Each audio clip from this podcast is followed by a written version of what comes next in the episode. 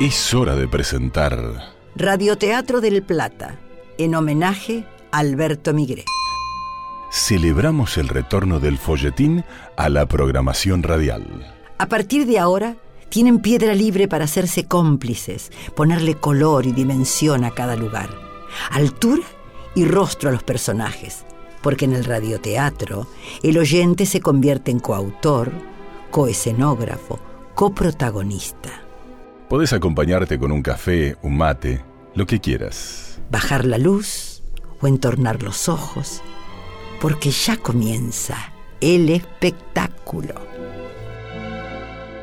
En la cartelera de mayo presentamos a Nora Carpena en Inconquistable Corazón, novela original de Alberto Migré, adaptada por Víctor Agú. protagonizada por Esteban Prol y Bettina O'Connell. La actuación estelar de Héctor Calori, como Elías, y Peggy Sol, como Silvia, En el personaje de Gloria, Cristina Allende. como Reinaldo, Norberto Gonzalo, Gabriel Robito es Nando. Luciana Ulrich, Cecilia. Sebastián Pozzi, Juan Pablo. Agradecemos la actuación de Débora Fidelef y de Carlos Donigian. En los relatos, el señor Roberto Mosca. Leitmotiv, Piquita Boada. Efectos en sala, Sebastián Pozzi. Operador, Camacho. Editor, Héctor Bucci. Locución, Gabriel Galar. Producción ejecutiva, Lorena Bredeston. Nuestro especial agradecimiento a Atilra, que es la Asociación de Trabajadores de la Industria Lechera de la República Argentina. Musicalización y Dirección General, Víctor Agú.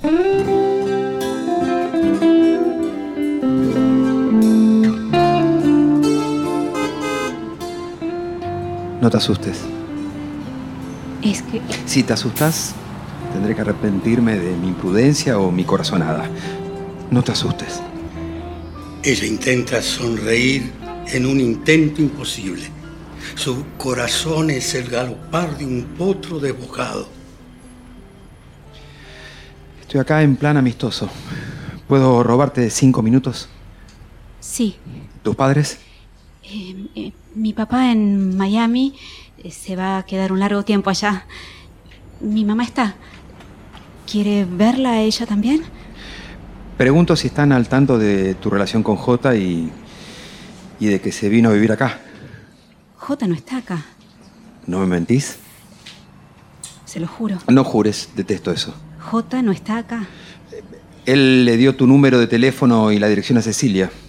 Fue cuando yo estuve internado por si Ceci necesitaba encontrarlo. Eh, Mire, señor. eh, Perdón. Mire, Román. Sí. eh, Así me pidió usted que lo llamara. Sí. Román, no, señor. Mis padres no saben mucho de mi relación con Jota. Ni él ni yo la vamos con formalismos, onda. La gente de su edad. Nada que ver. Somos amigos. Esos titulares de novio o novia. Eso no va con nosotros. Por ahora la relación más o menos funciona. Si se rompe, se rompe. Cero drama. ¿Por qué estás tan nerviosa? Imagínese, señor, eh, eh, perdón, eh, Román, imagínese que yo no sé bien a qué vino, para qué vino. Póngase en mi lugar, usted está acá y yo no sé dónde estoy parada, porque usted a qué vino. Vino para saber si Jota está acá, ¿no es cierto? Eh, Sí. Y para saber cómo le estamos llevando. Eh, ¿A, a qué? Eh, A la relación, a- al vínculo, Eh, Bueno, por lo escuchado es un vínculo sin compromiso. tal cual. Somos re compinches, re amigos, cero compromiso, cero estrés, cero drama, cero, cero, todo cero. Ni se imagina. No, no me imagino que del amor se habla así. Creo que no me entiende. Es una amistad, no es amor. O sí, no sé, ay, no me haga hablar tanto. Y le aseguro que de Jota no sé nada. Eh, En casa hubo eh, algún que otro, eh, ¿Conflicto? digamos que sí. Y Juan Pablo se lo tomó a la tremenda. Hace como ocho meses que nos conocemos con Jota. Tanto. Bueno, ocho, nueve. Me parece que va a llover. ¿Quiere pasar a tomar un café? Tomando un cafecito y mirando por la ventana como relampaguea. Aquí también hay ¿Qué tormenta. estás haciendo? Leyendo, ¿Una novela? Neruda. Mm. ¿Cuántas veces, amor, te amé sin verte? ¿Y tal vez sin recuerdo, sin reconocer tu mirada, sin mirarte, centaura. en regiones contrarias, en un mediodía quemante. Era solo el aroma de los cereales que amo. Tal vez te vi. Te supuse al pasar levantando una copa. En Angol, a la luz de la luna de junio. O eras tú la cintura de aquella guitarra que toqué en las tinieblas y sonó como el mar desmedido. Te amé sin que yo lo supiera y busqué tu memoria. En las casas vacías entré con linterna a robar tu retrato. Pero yo sabía cómo era. De pronto, mientras ibas conmigo te toqué y se detuvo mi vida. Frente a En mis ojos estabas, reinándome y reinas. Como hoguera en los bosques, el fuego es tu reino.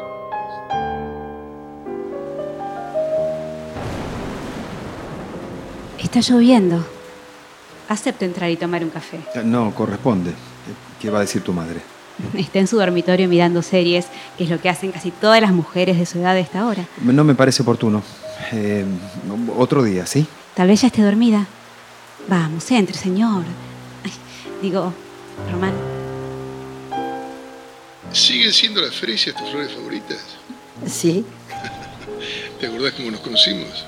se me cayó un aro en la calle y vos me lo alcanzaste. En ese mismo momento te cité en una tanguería. Me acuerdo. Como no te conocía, fui con una amiga. Habías fabricado las sillas y las mesas del lugar. Por eso entraba gratis. Como no pudieron terminar de pagarme el trabajo, me dieron 20 tragos gratis con un par de tragos incluidos. Era precioso el lugar. Cuando entré, sonaba fresero. Tu amiga me preguntó si yo conocía el tango sin lágrimas de Charlo, la detrás de Contursi. ¿Te acordás? Fue como una premonición. No sabes cuánto te he querido, cómo has de negar que fuiste mía. Y sin embargo me has pedido que te deje, que me vaya, que te hunda en el olvido. No sigas. Te invité a bailar y vos me dijiste, Ay, no, por favor. No sé bailar tangos. Y me convenciste. Bailamos. Me sentí tan feliz bailando aquel tango con vos. Y hasta tuve ganas de llorar. a ver, me seguiste muy bien. ¿Sí? Muy bien, y tuve la sensación de conocerte desde hace tantísimos años. Y me di cuenta que no sabía tu nombre. Bueno, bailando me enteré que te llamas Florencia. Después me preguntaste si quería que volvamos a la mesa. Yo te dije que no. Aunque lo pise, quiero seguir bailando. Eso te dije. En realidad sentía que flotaba. Después me preguntaste si era feliz. Y yo te dije que no. Y lloré. ¿Cómo iba a ser feliz con los padres autoritarios y maltratadores que tenía? Me golpeaban tanto. Les pedía por favor que dejaran de pegarme y- y no escuchaban. Sentí, mientras flotaba bailando el tango, que con vos me liberaba, que volvía a nacer, que iba a tocar el cielo con las manos. Sentí que era una de las pocas personas a las que les contaría un secreto. Me inspiraste confianza pese a no conocerte. Pero conocer a alguien no depende de cantidad de tiempo. A veces no alcanza una vida para conocer a alguien. Ese alguien puede incluso ser la persona con quien tocó compartir gran parte de tu vida, con quien se debió asumir la responsabilidad de educar a una hija. No fui valiente, Elías. No enfrenté a mis padres. Accedí a lo que ellos dispusieron.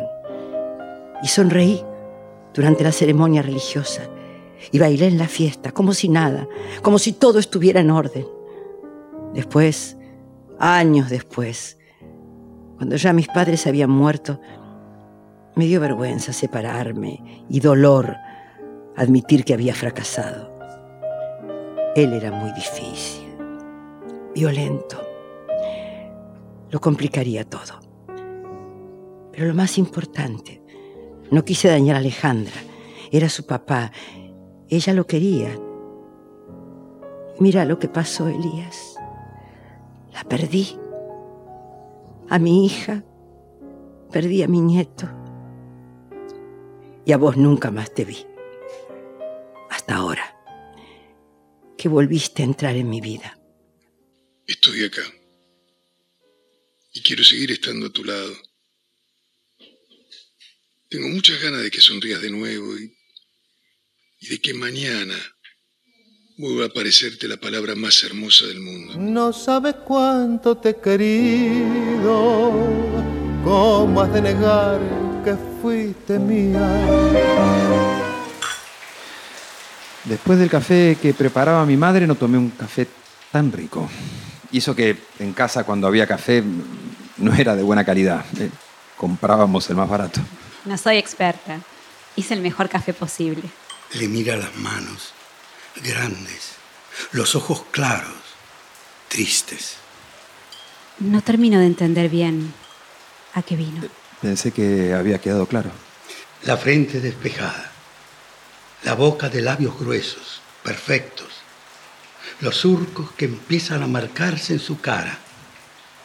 Descubre un pequeño lunar en el mentón. ¿Me estás escuchando? ¿A mí me habla? ¿Hay alguien más acá? Eh, Reitero, vine a buscar a Juan Pablo, tu futuro marido, pero no está, así que... creo que el que no escuchó es usted. Está hablando de casamiento. ¿Sí? Que- Créame que me confunde. ¿Usted quiere volver a casarse? Eh, me refiero a Juan Pablo.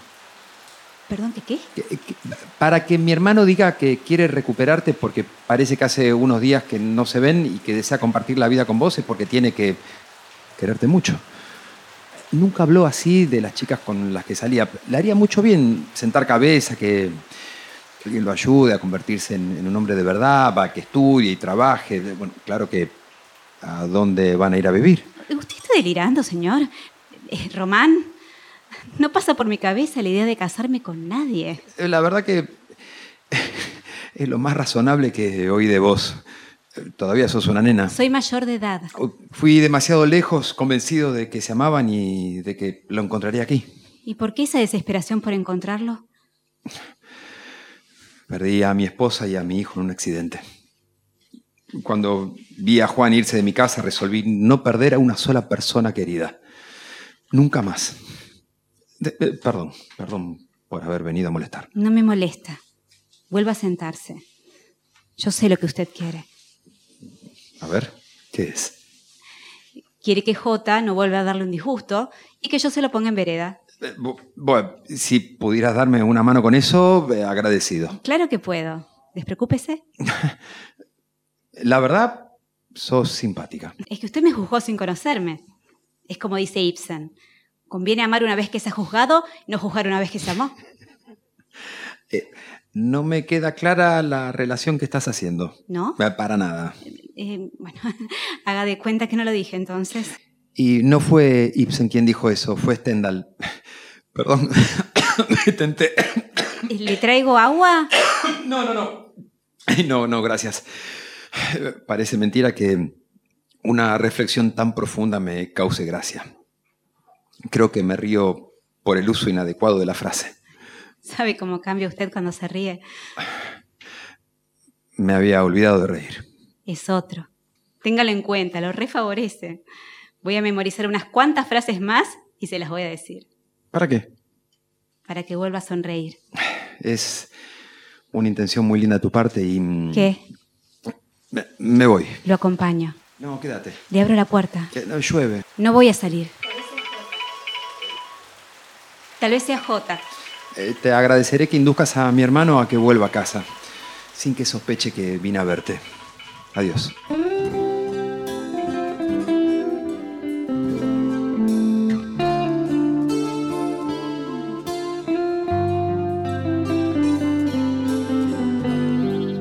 Salió a la calle, se paró en la esquina.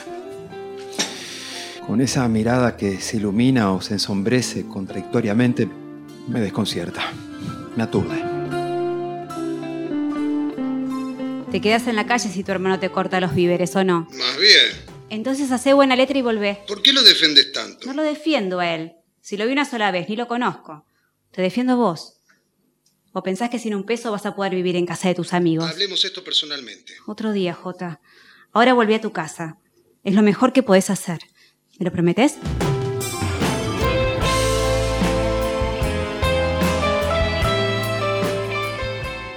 Corta feliz, porque J contesta que sí. Pero Bárbara no calcula que con todo lo que termina de hacer quedará entrampada en el más inquietante y peligroso juego de amor al que nunca debió exponerse a jugar.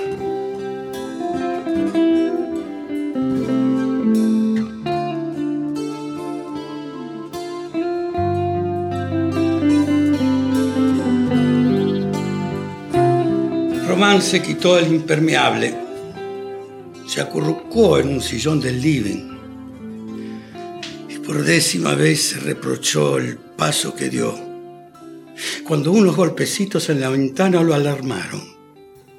Vio la cara de Juan Pablo en la penumbra del jardincito. Cambié de idea.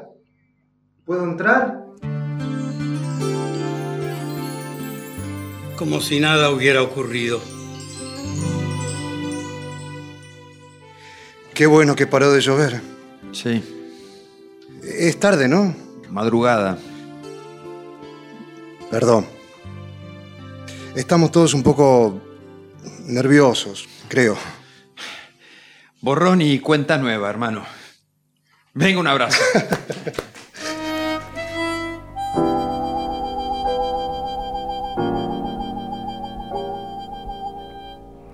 Aquí se apagarán todas las luces. Allá, en San Isidro, la lámpara del living ilumina la sombra de Florencia, que viene y va acompañada por el tema del CD que encontró en el jardín de Román. Yo tengo un amigo de mirada tierna que se va a mi noche a confesar sus penas. ¿Quién era esa chica? No la pude ver bien en la penumbra del jardín. ¿Por qué ella? Y este tema hermoso, hermosísimo, tan especial, pleno de sugerencias. Voy a tener que cuidarte, Tonal. Estás muy solo, pese a los tuyos. Más solo que yo. Porque ahora yo tengo la compañía de mi amigo Elías. ¿Ya hay alguien en el lugar que fue de mi hija? No. No. No tendrás otra mujer. Nunca.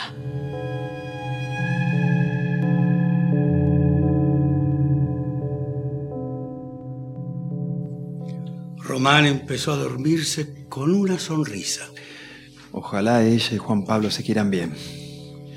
Que por nada ni por nadie pierdan la felicidad que yo tuve y me robaron.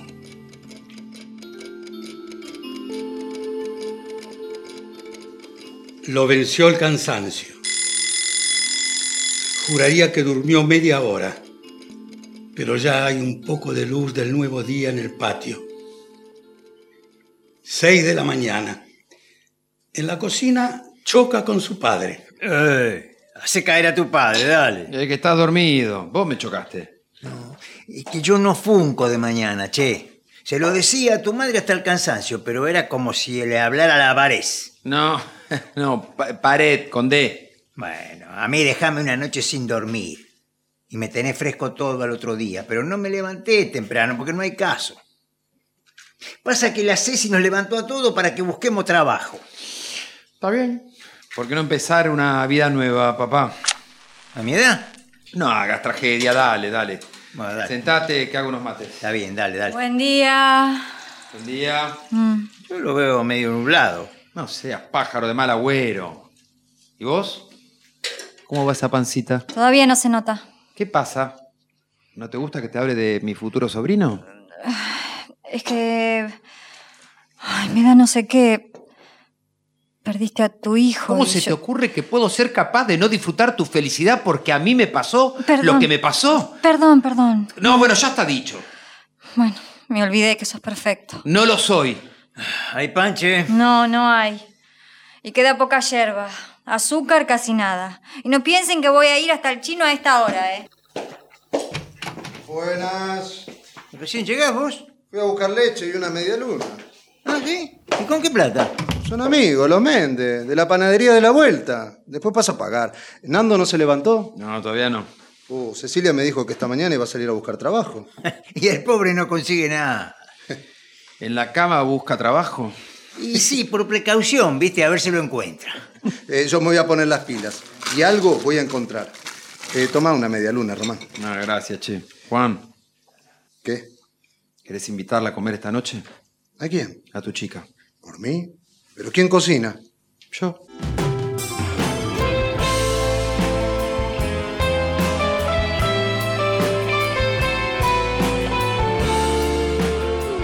En la casa de Bárbara también se desayuna. Café, jugo de naranjas recién exprimidas, tostadas, queso crema, mermeladas. Se hizo tarde, ¿no? No te preocupes, llegaremos bien. Ah, pero estás muy linda. Me gusta cómo te peinaste. Pareces más chica con ese pelo recogido. De eso se trata, de no parecer una chica grande, repetidora, que se convierte en el hazme reír de todos. Igual voy a ser el hazme reír, porque como alumna siempre fui la peor. No por falta de capacidad, Bárbara. Lo que ocurre es que te falta voluntad para estudiar. Viste en la tecla. Pero estoy contenta pese a todo. ¿Qué es todo? Vamos, mamá. No quiero llegar tarde.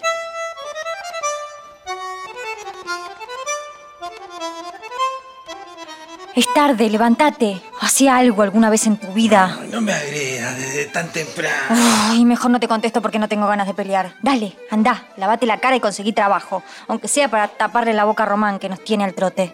Cinco minutos más, Ceci, te juro que me levanto. Silvia la lleva al colegio en su auto. La mira. Bárbara, estás pálida. Vas muy rápido.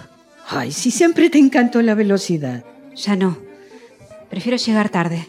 Pero no corras. Bueno, está bien. Mamá, ¿sabías que el hermano de Jota da clases en Riviera, Quebec? ¿Quién es Jota? Te hablé de él. El chico con el que a veces salgo. Ah, sí, sí, sí, creo que me hablaste, sí. Siempre en tu mundo, vos. Nunca registras nada de lo que te digo. Es que no me acuerdo bien. Creo que me dijiste que eran amigos. Un poco más que amigos.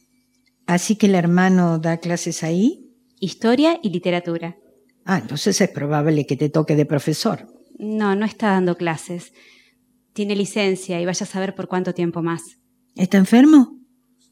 En un accidente murieron su mujer y. y su hijito. Está llorando. Sí, lloro. Ay, Bárbara, estás muy rara últimamente. Volviste a andar rápido. Me da miedo la velocidad, mamá. Total, si estoy empezando las clases recién ahora, ¿qué más da que llegue un poco tarde?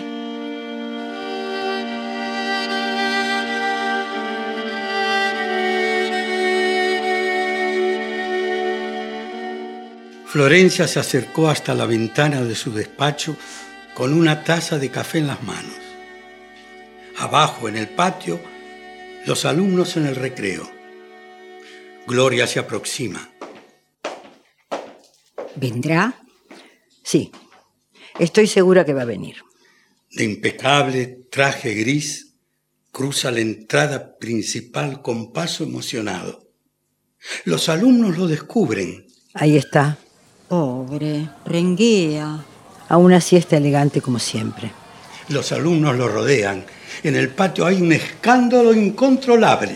¿Por qué no le pedís a un celador que ponga un poco de orden? Griterío, un aluvión de bienvenidas y emoción. Cuánto cariño le tienen. Parece que te molesta que haya regresado. No me molesta. A veces siento rabia y dolor, porque él está vivo y mi hija y mi nieto no. Ya se me pasará. Tengo que hacerme amiga del tiempo. Me ayudará a sanar. Mirá cómo lo rodean, lo adoran. Román Ruiz, seguí siendo un seductor. Se aparta. Una curiosa emoción más fuerte que su rencor la nubla un momento. Dios. Bárbara bajó del auto. ¡Espérame! Entró sola. Te acompaño. No hace falta. Y lo primero que vio al entrar en el nuevo colegio fue ese escándalo de vivas, besos, abrazos que acorralan a Román Ruiz. Bárbara giró sobre sus pasos. No, aquí no me quedo. Creíste que me había ido. No. Armaste todo un teatro. Me pediste que te acompañe. Ja, yo sabía que estabas mintiendo. No tengo coraje suficiente. ¿Para qué? Vámonos. No. Por favor. Vas a entrar al colegio. Es una orden. Quiero volver a casa. Por favor, llévame. O me voy sola. Tengo un amigo que ríe conmigo, que no guarda enojo para mi castigo, que me da su apoyo, que me da su canto, que conozco poco y que conozco tanto.